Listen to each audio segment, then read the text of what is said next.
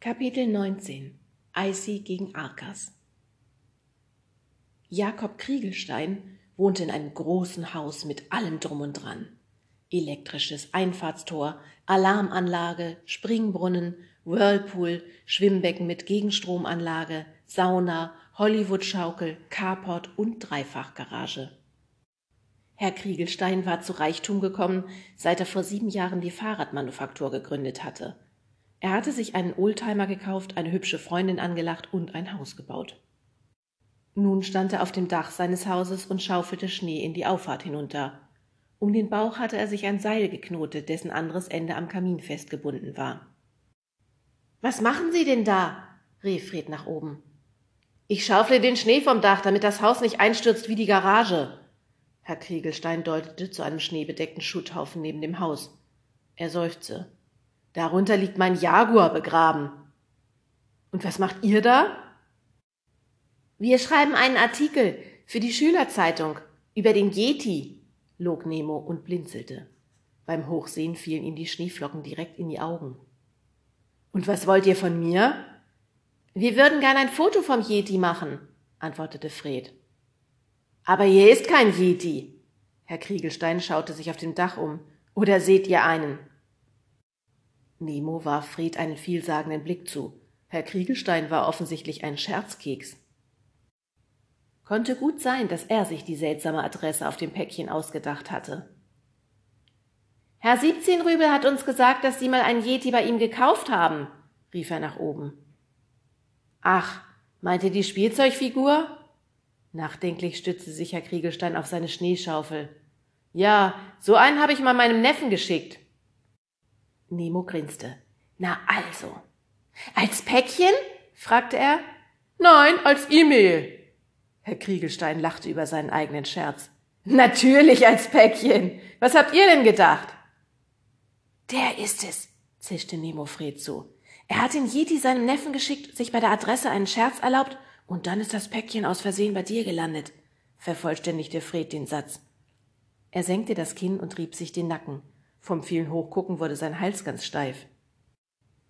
Können Sie uns vielleicht die Telefonnummer von Ihrem Neffen geben? Er sah wieder nach oben. Dann könnten wir. Wartet, ich komm mal runter. Herr Kriegelstein band das Seil vom Kamin und stieg eine Leiter herab.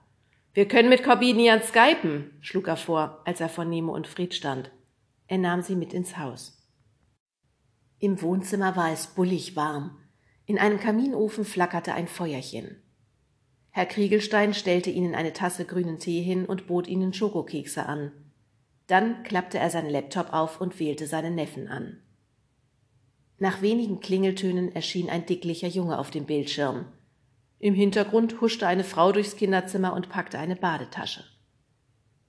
Hi, Onkel Jakob, was gibt's? fragte der Junge. Ich gehe gleich mit Mama ins Schwimmbad. Hallo, Bruderherz. Die Frau aus dem Hintergrund winkte in die Kamera.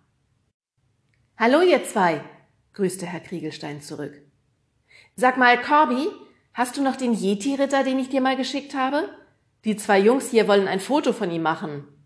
Fred und Nemo winkten in die Kamera. Na, setzte Corbinian an. Dann stockte das Bild und der Ton blieb hängen.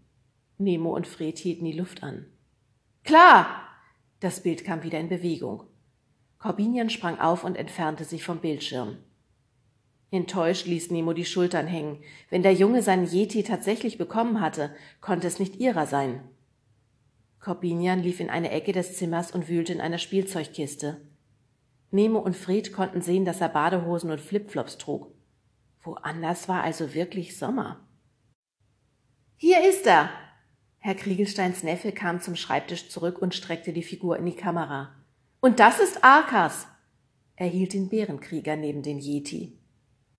Zwusch! Corbinian drückte auf Akas Rücken und fuhr die Krallen aus. Zack! Mit einer schnellen Handbewegung schlug er dem Yeti den Speer aus der Hand. Und haps!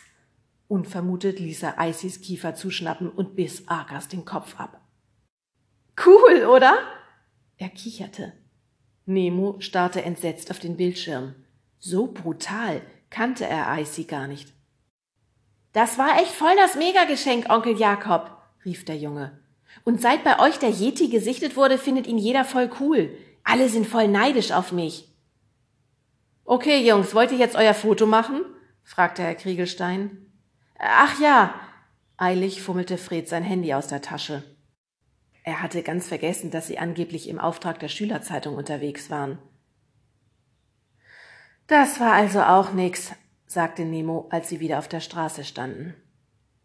Dann also auf zu Nummer drei.